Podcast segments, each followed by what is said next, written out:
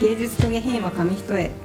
この番組は芸術も下品もたしなめる感性を磨くことを目的とし日々生活する中で面白いと感じたことや心に響いた作品などを共有し合うことを通して人間性を高めていくことを目指すものです。では本日もよろしくお願いします。よろしくお願いします。どうでした？今週は。いつもこれしかない。忙しかったみたいね仕事そうが忙しかった。なんか記憶がないよねなんかもう。一瞬。うん。必死だったね、うん。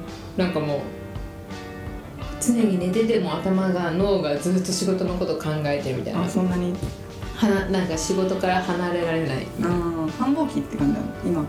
全然私の仕事の繁忙期とかはではないんだけど、うんなんかやることが多くてすっごい忙しかった。忙しかったっていうかなんか初めてやる仕事が多かったから。あだからこうやったことあるものをなぞるわけではなく一から自分で考えてなんか作んなきゃいけないことが多かったから。ね。そう。もうすぐ落ち着くのそれは？うん。多分。あ。でも今年いっぱいはなんかその新しく考えて自分で力を動かしていくみたいなのが多いから、うなんだ。そうなんか常に常にこのストレスストレスというかあーできるかな大丈夫かなっていうものと戦い続けなきゃいけなないるほどね。うん。苦しい すごいね。でも成長してそうだね。なんかあできたってきっと思えたらねああそうだよね。それは起きそうだよね。ね。その時は。どうでした？1週間。今週は変わらずですね。なんかちょ 2, 週2回ぐらい在宅あったかな、ん。結構いろんなポッドキャスト聞いててね、うん。面白いの在宅中に？在宅中に聞いてる。考えなくていい作業の時は結構ポッドキャストを流してでも考える時は BGM にしてんだけど、うん。そうそれで面白いのを見つけたいくつか。どういう系？ほんとね女の人2人話してるやつで、ん。なんだっけなゴリゴリラジ？ゴリゴリチラ？ゴリチラさん？ゴリラ乙女の散らかしラジオさんみたいな。ああなんかいい面白そうだねでねすごい面白いお二人で。ううちらより多分ちょっとお姉さんん。うんお二人だけど会話がすごい面白くてそれをあの過去の回を引き漁っていた、いいよね。ねそうなんかお気に入りのさ人を見つけて過去をさ聞くの楽しいよね。面白いよね。ちょっとずつ変わってきてるの分かるもんねなんか。そうだね。確かに。自分もやってるとさ、ね。あこんな感じで変わっていくんだ。うん。勉強にもなるよね。だんだんねコンセプトが定まっていくのが面白いよねポッドキャストね自分もさ。めっちゃその普通の芸能人とかのじゃない、うん。普通の人がやってるやつさ、うん。第1回からとかがあって第50回ぐらいまであるのとかだと、うん。1回目と40回目聞くと なん確かあここらコンセプトは最初こうだったんだみたいな。そうだよね、なんか普通のラジオ番組ってさやっぱあの構成作家とかさプロデューサーとかいっぱいいるからさ、もうちゃんと定まって、う ちゃんと形にのっとってやってるけど、うんその違いが自由度がいいよね。ね。面白い。うちはどんな風にね聞かれてるんだろうね。ね。あでもうちらもでもうそうだよねだってさ最初さ、うん。読書のはずだったのに途中なんかいっぱい映画挟んだりそうそうね。迷いすごいと思う人が入ったり、最初もうちょっとあれだったもんね。なんか幅広く、うん。その影響を与えてくれたものについてみたいな大きなテーマで始めてでも結構読書が一番自分のためにもなるし、もっとできるようになりたいみたいなそうそうそうそう。欲ね気持ちが出てきて読書で。うん。固定されてきた、先週あれだな。東京 MER っていうねドラマがやってたのね、うん。鈴木亮平の。日曜劇場の。うんそれが終わっちゃってあすごいショックだった、うんかすごいねめっちゃハマってて。あそうなんだ。何がいいって、うん。あのすごいヒーロー戦隊ものみたいなうん。少年漫画みたいなこう内容なのね。医療ものの。うん。だから最後すごいスカッとしてうん。終わるのよあ大体。そうなんだ。うん。で正義が勝つみたいな感じで、うん。いう内容だから、うん。次の日の月曜日の憂鬱を日曜の夜にすごいなんかあー明日からも頑張ろうっていう気持ちになって寝れるドラマだったあいいね。そう。へーそれが終わっちゃったからそうだよね、うん。終わる終わる時ってさめちゃめちゃ寂しいよね。ロス。そうロスがロスかってそう。なる1週間ぐらいすごいロス。そう。私も先週あのアニメをさ「不滅のあなたへ」ってやつが終わってすごい1週間ロスだったけどもうそその翌週は忘れてた。すっかり。そうなんだよね。すっごいロスなのにさね気づくと忘れてるからね。人間ってすごいよね。すごいよね。またね始まるから。そうそうそう。次のあれ見つけてね、次日曜劇場日本沈没ってやつなんだけど。ああアニメやったやつ？ネわかんないなんか。本とかも出てるらしくて日本沈没するらしいんだよ。もう2020みたいなやつ？じゃない？わかんない。日本沈没するんだと思って面白いなと思って。確かに。地震でしょ？あの大地震みたいなやつじゃないあそうなんだ。あわかんない。一緒だったらそんな気がする、うん。そうなんだ。やんだ。映画？ドラマ？あドラかマ見んの？私怖くて見れない。でも日本沈没するの嫌だなと思って、あ私はさ日曜劇場には月曜日から頑張ろうっていう気持ちを求めてうん。見てるから。確かに。そう。ドラゴン桜とかもそうだったんだあそっか日曜だ。あれもそっか。その次のそうそう早いよね。早いね。それも終わったんだ。めっちゃ早いよねびっく早り。この3ヶ月めっちゃ早かっただから。あそうなんだ。456がドラゴン桜だそうえ6の789が終わったの？やばくない？超怖いよね。ドラゴン桜そんな前なんだみたいな。確かにねそうだね。今期だと思ってた。そうそうそう。そうだ。そうだから日曜劇場にはなんかそういう明日からも頑張ろうっていうのを求めてるからさ。そうだね。そう。だからなんか日本沈没の話かわかんないけど、うんなんかね明日からさ、うん。仕事なのにやべえ沈没したわ。そうね明るい方がいいよね日曜は。うんでもなんかいいよあいい。いい？よじゃあ。何をどうした忘れちゃったから。大丈夫。もう行く？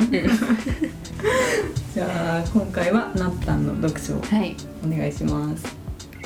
で私たち私たちは女版私は今回は「君たちはどう生きるか」吉野源三郎さんのえー、紹介します。これもうすっごい流行ったじゃん。うん。あの男の子が仁王立ちしてる。あそうそうそう、うん。コペル君っていうんだけどね。そうでその本をあの読んだので紹介したいと思います、まあ、数年前に、まあ、今もちょっとまだ流行ってるけど急にねこれ80年前ぐらいに書かれた本なんだけど、うんうん。ここ数年前になんかまた流行りだしたっていうのでね古そうだったもんそう。でもなんかねすごい読みやすいようになんか。リメイクされてるの？か漫画もあるもんね。そうそうそう。漫画版とか私が読んだのは普通の本だけどめっちゃ現代版の方？そう絵が入ってるからああ現読みやすかった。そう。あそう。私が前見たのはそうか。多分原作だったのか。うん。うん字ちっちゃめっちゃすごい読みやすかった、ああいいね。うん、字も大きいし。ああありがたいね。要点を。であらすじとしてはあのその仁王立ちしてる男の子コペル君って言うんだけど、コペル君とコペル君のおじさんがいるのね。物語形式なのそれは。そう物語っていうかコペル君とおじさんの交換日記みたいな。へえでコペル君がうん。今日あったこととかを日記に書いておじさんにその日記で質問したことに対しておじさんがこう答えるみたいな、うん。でそこからどう生きるかってことを解いてるっていう本。ん。あなるほどねだからこうコペル君が日学校であった出来事とか日常での気づきに対しておじさんがそれってこういうことなんじゃないのかなとかこんな風に考えてみたらどうかなっていうあのおじさんの考えをもとに現代の私たちにどう生きなきゃいけないかってことの指針だったりを解いてくれる一冊です。あなるほど、うんメンターみたいな感じなんだそうそうメンターおじさんメンター。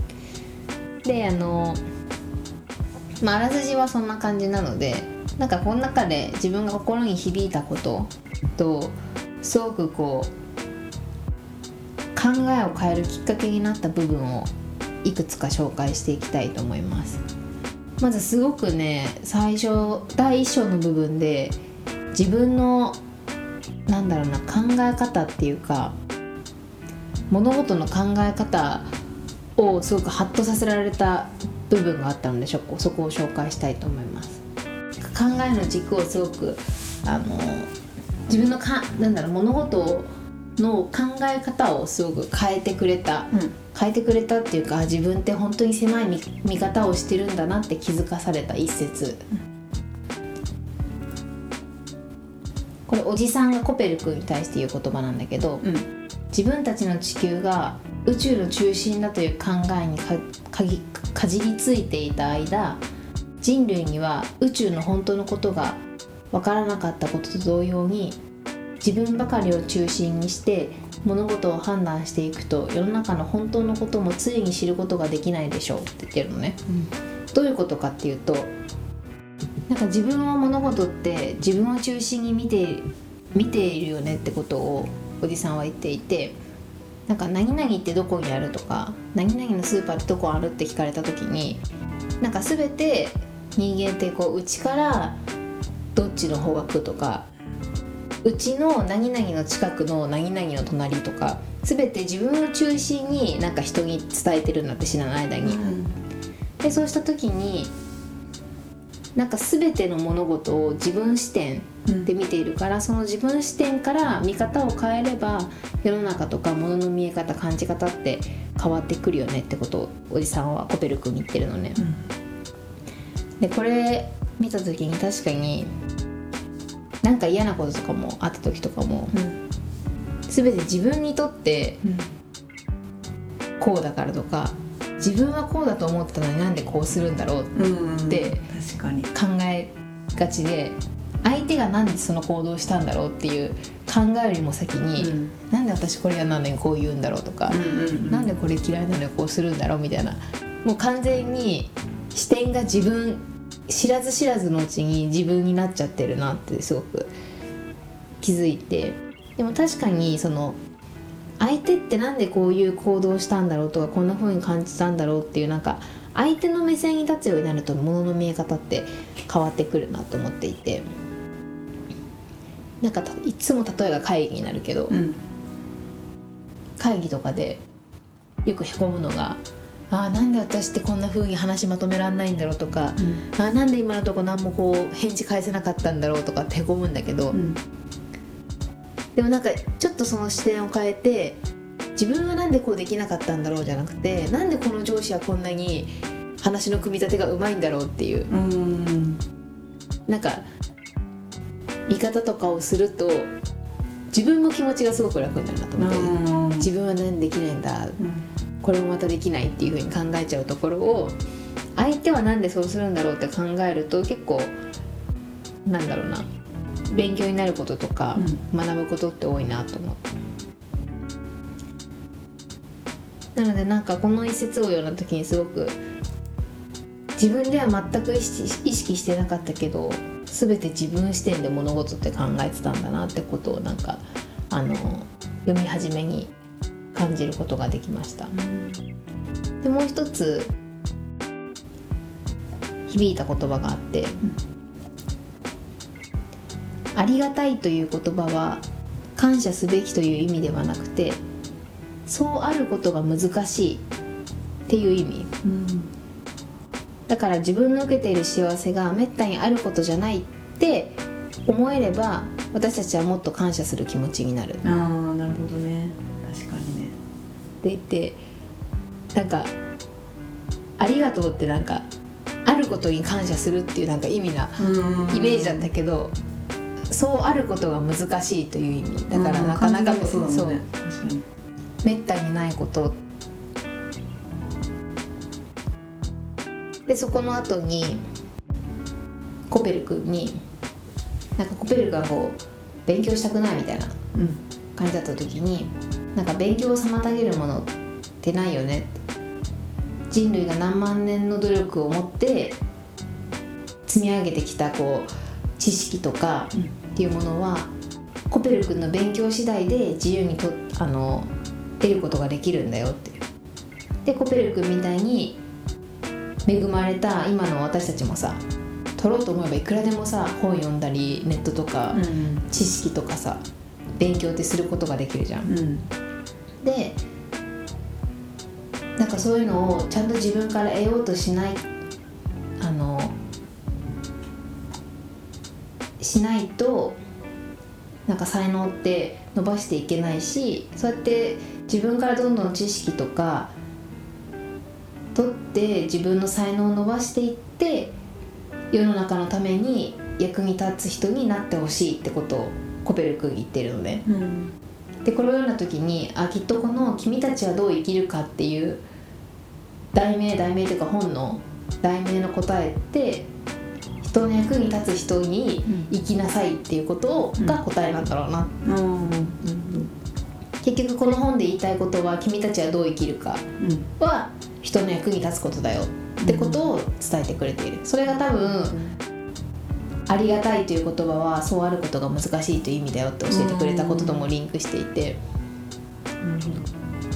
なんかちゃんと今あることに感謝してめったにないことっていうちゃんと認識を持って感謝してでその受けた恩恵をちゃんと人に返していくこと。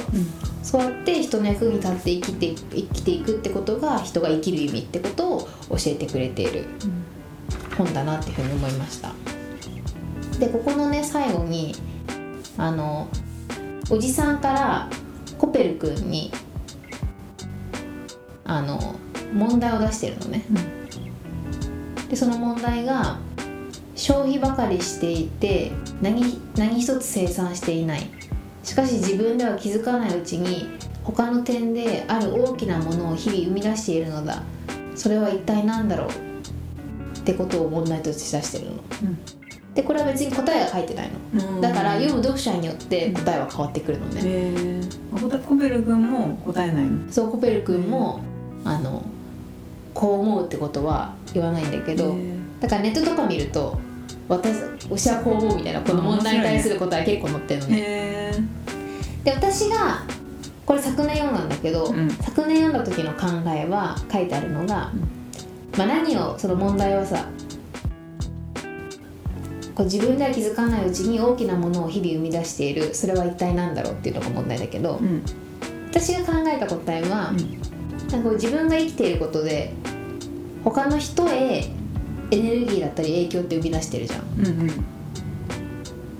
でそれが循環して人が生きてるってことなのかなと思って。その自分がうんなんかこうエネルギーをもやる気を持って生きることが誰かのエネルギーになる。うんうん。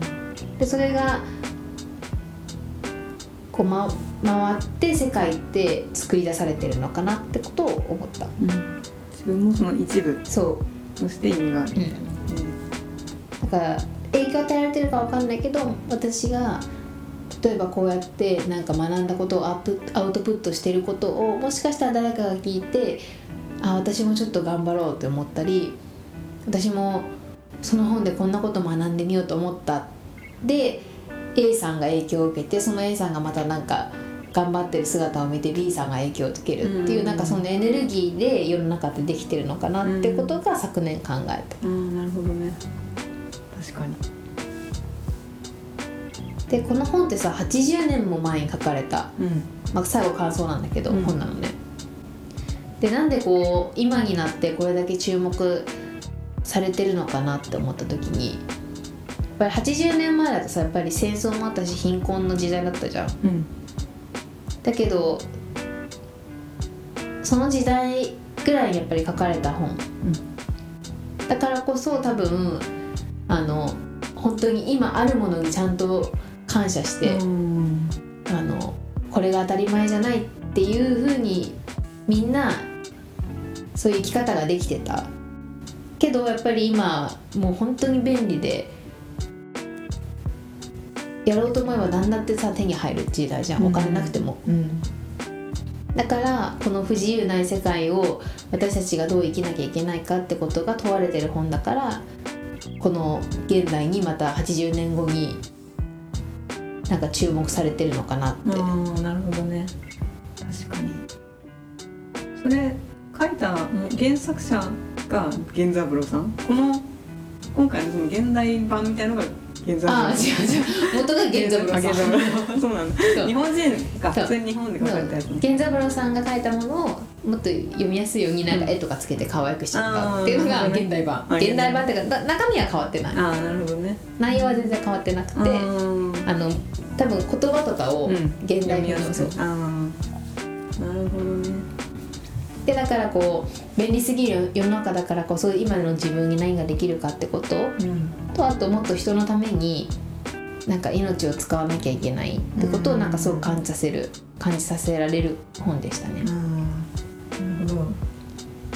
最後の終わり方がねコペル君が誰かのためにっていう小さな意志が一つ一つつながって僕たちの生きる世界は動いているって言って本が終わってるんだよね。なんかこの一文からもさっきの問題はやっぱり私はなんかこの自分のエネルギーが人のエネルギーになって、大きなエネルギーとなっ最終的に大きなエネルギーとなってなんか世の中って動いてるのかなって思ったのがうん私の答えでした。ねだからなんか改めてこう今の自分で誰かの役に立ってんのかなとか、うん誰かを幸せにできてるのかなってことをすごく考えさせられたと同時に、なんかやっぱ就職した時すごいアバウトだけどなんか人の幸せの役に幸せの一助を担担う仕事をしたいなと思っていろいろ会社を受けてたからなんか改めてその思いを思い出したかなって、あとなんかこ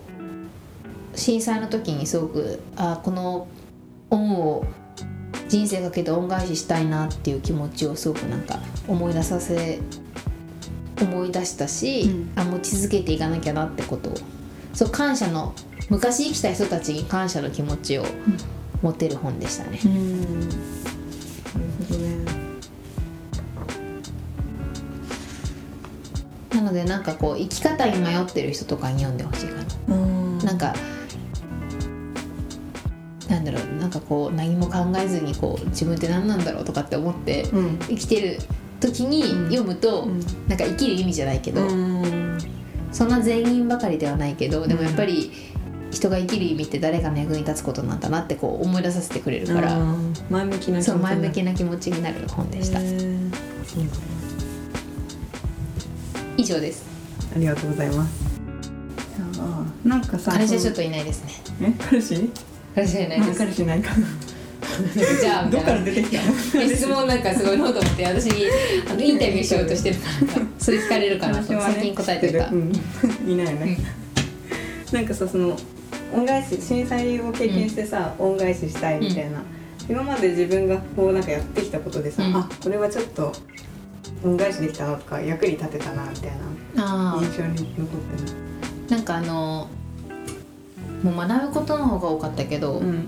でもやっぱり震災のあの2年後とかに震災にあった子供たちを連れてキャンプに行くっていうインストラクターみたいなのをしたのね、でその時にあのなんかやっぱ普段なかなか外でも遊ぶ場所がなくなっちゃった子供たちと思いっきり遊んでなんか普段遊べないストレスを発散してめちゃくちゃ元気にみ本当に見た目も顔も元気になって子供たちが帰った時見た時は、なんか同じあの震災にあった子たちだけどなんか役に立てたのかなってすごく思う。でも学ぶことの方が多かったね。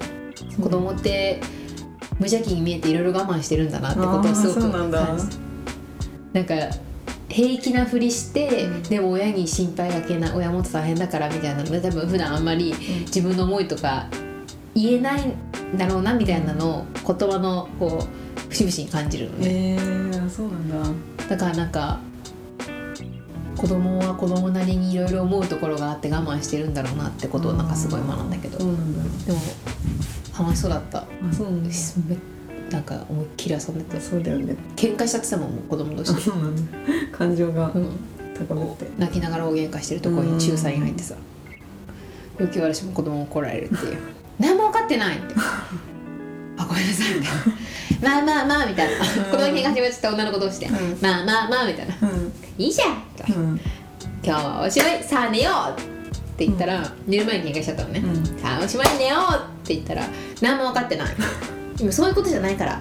で小5の女の子が怒られた。もう大人だねなんか。すいませんと思って。すいませんでした。っつって強いな。こっちは真剣に今話し合ってるの。話し合った。話し合いましょう。あではみたいな。うん解決した？いやもうなんかもういいみたいな感じになって。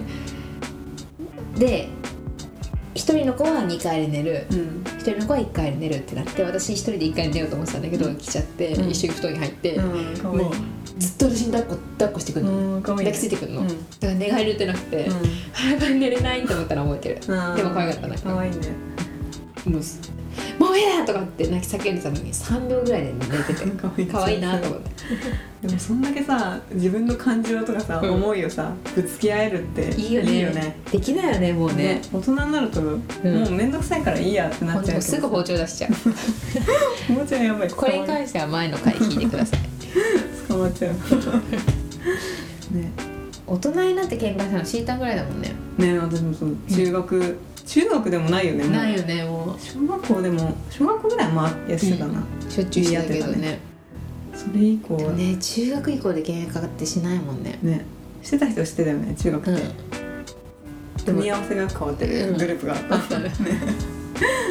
冷戦だよねでも中学そうね。なんか言いたいこと言い合うそうだよね。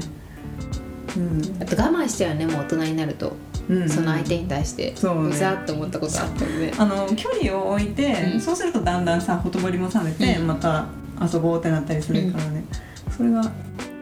寂しいような まあ大人な対応なような、うん。でも私たちはその場でちゃんと険悪な空気になるんですよ。ね。一回ね。会話しないっていう。ともお互いと私の部屋にシータンが泊まってるのに喧嘩してでも帰んないから。これね大好きですね喧嘩しながらでも夜ラーメン食べに行くみたいな。で無言でラーメン食べてまた無言でこれ？みたいな。めっちゃ喧嘩したよなんか覚えてるわ。あの私が印刷していったのに。なんでそんな言われ方しなきゃいけないの？みたいな。覚えてるわ。懐かしいあとね花丸うどんでめっちゃ喧嘩したんだよな。あったっけ、うん。花丸うどんで、うん。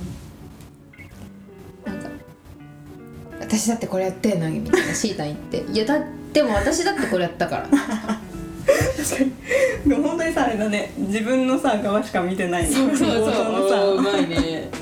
そう自なんだよね。分視点そう。相手がどれだけやってくれたかじゃなくて自分はこんだけやったのにっていう自分視点。確かに。コペル君と一緒だ。ね。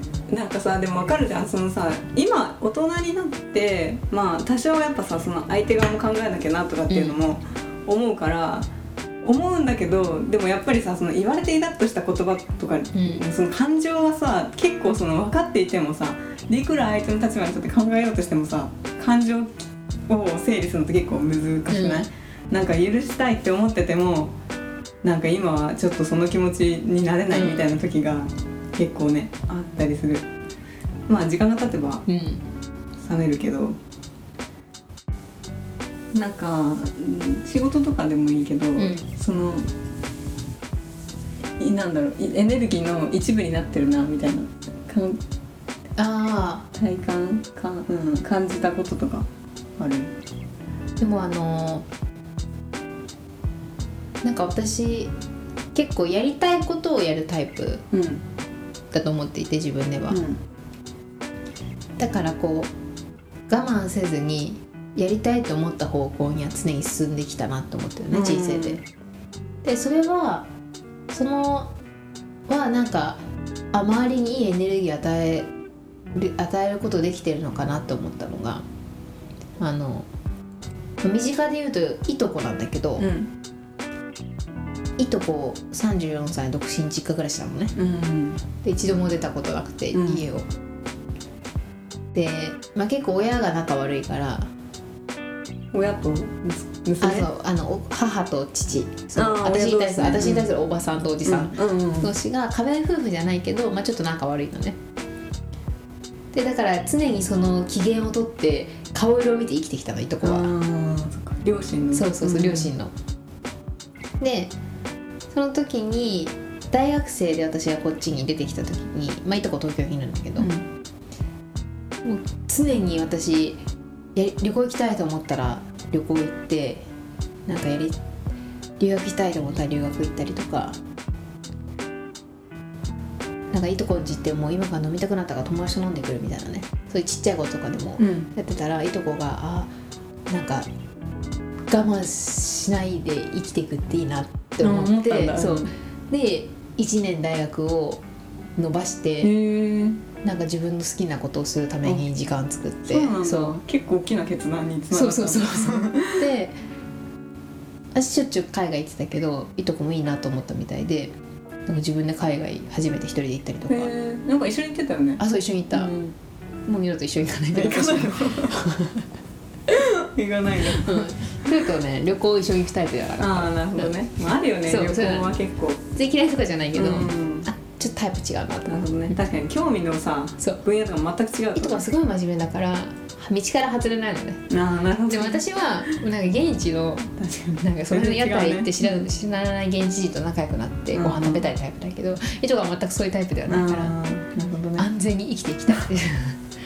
確かに。ちょっと旅行は違かったんだけど、ね。でもなんかそういうの見てなんかいいとこも自分の好きなことをして生きるみたいなところは影響を受けたって言われてあそうなんだ。そのなんかエネルギーになったのかなと思った。ね確かに。なんか間接的でいいね。直接そのさ、うん。なんか私が一定とかじゃん。そう。そのしかもなんだろう。これを生み出してうん。世に役に立ったとかうんうんじゃなくて、結構その自分の好きなようにやったことが、うん。実は周りに影響を与えていたみたいな、そういうのいいね。でもそれで言うと私シータンしょっちゅう勉強してたじゃん。うんうん確かに前は。あれね前前は。前は、今ではないんだけど、うん数半年前ぐらいまでさ結構まああ副業やってたのもあってさね。土日常になんか勉強してるたりしてたじゃん、うん、うん、あれねエネルギーになった、あやろうっていう。うんだらだら過ごさずにちょっと自分も勉強しようっていうきっかけになった。それがなんかあの県レッドとじゃん私。うんうんそうだね。そうそのきっかけの一あつだったんだ。そうでも私は逆にそうそう その検定によってあの私もやんなきゃとか言って。嬉しい嬉しい。その そこにまたあそろそろやんなきゃあるから、うん。だやっぱ定期的に最近はもうカフェさ行かないでん。勉強しに行かないけど、なんかやっぱ行くのいいのかもね。ね。最近ねこのポッドキャスト始まっちゃったからさ。そうそうそう。れで合ってるからね。そうそうそう。れ以外か確かにそうだね。ね言ってないもんね。うん入り浸ってたよねカフェ。見立ってたわ本当ああるるカフェね。あるカフェに本当に。なんかさ絶対カフェ店員にうちはあだ名つけられてるよね。そうそうそう。長いガールズそうそうそう。長いガールズめっちゃあのうちらもカフェでバイトした時によくお客さんをねいろんなあだ名つけてたんですよ。ね。なんかある同じパンを買う人をパンの名前から何々おばさんとか、うん。あとアイスラテなっちゃうねあいつイタリアンカプチーノおじさん。そうそう とかラテ G とかね、ラテジラテジね。来なくなっちゃったね。ラテジとそうそういろいろちょっとね。たまにラテバーって一緒に行くんだよね。そうそうそう。とかねいろいろつけてたんですけどそれと一緒であの多分うちらもカフェ店員に土曜日の朝から晩までいて同じの毎回食べてたから絶対つけられてたなっていう、長いガールズね疲れ 空いてるからねいいかなってそうそうそうあそこいいよね。うん。勉強するのはあそこだよねやっぱり。そうなんだよね。なんかもうさ最近どこ行っても結構カフェ混んでるじゃん、うん。ねそうなるとあそこ混んでないんだよね。不思議だよね、うん。すごいいいカフェだし立地もね全然いいのに。ここでさそのカフェねカフェ名行ってもし聞いてる人がそこに来てうちらがいたら一目で分かるよね。多わかる。分絶対と帰んないからもしかしてって絶対なるよね？うん。ね。まあそれエネルギーかな。そうね。また勉強しよう。ん。う、まあじゃあそんな感じで、なんだろう。どんな感じ？まとめて。そうだね。人の役に立つように、そうだね。なんかでも具体的にさ、ちょっと考えてみたいなって思ったね、そのどういうふうに何が自分にできるのかな、うん。生きてる間にみたいな、ね、考えないと本当にただ生きてね。ね時間がどんどん過ぎていっちゃうから、うん。それを考えて自分の行動にね戻していけるようにしていきましょう、はい。じゃあ今週もね そろそろ終わりで。はい。はい、じゃあお送りしてきました。芸術と下品は紙一重。そろそろお別れの時間です。この番組では皆様からのメールを募集しています私たちに聞きたいことやってほしいことおすすめの作品番組の感想などなど何でも OK です。メールアドレスはゲゲヒ .nksk.gmail.com です。Google フォームからもお待ちしております。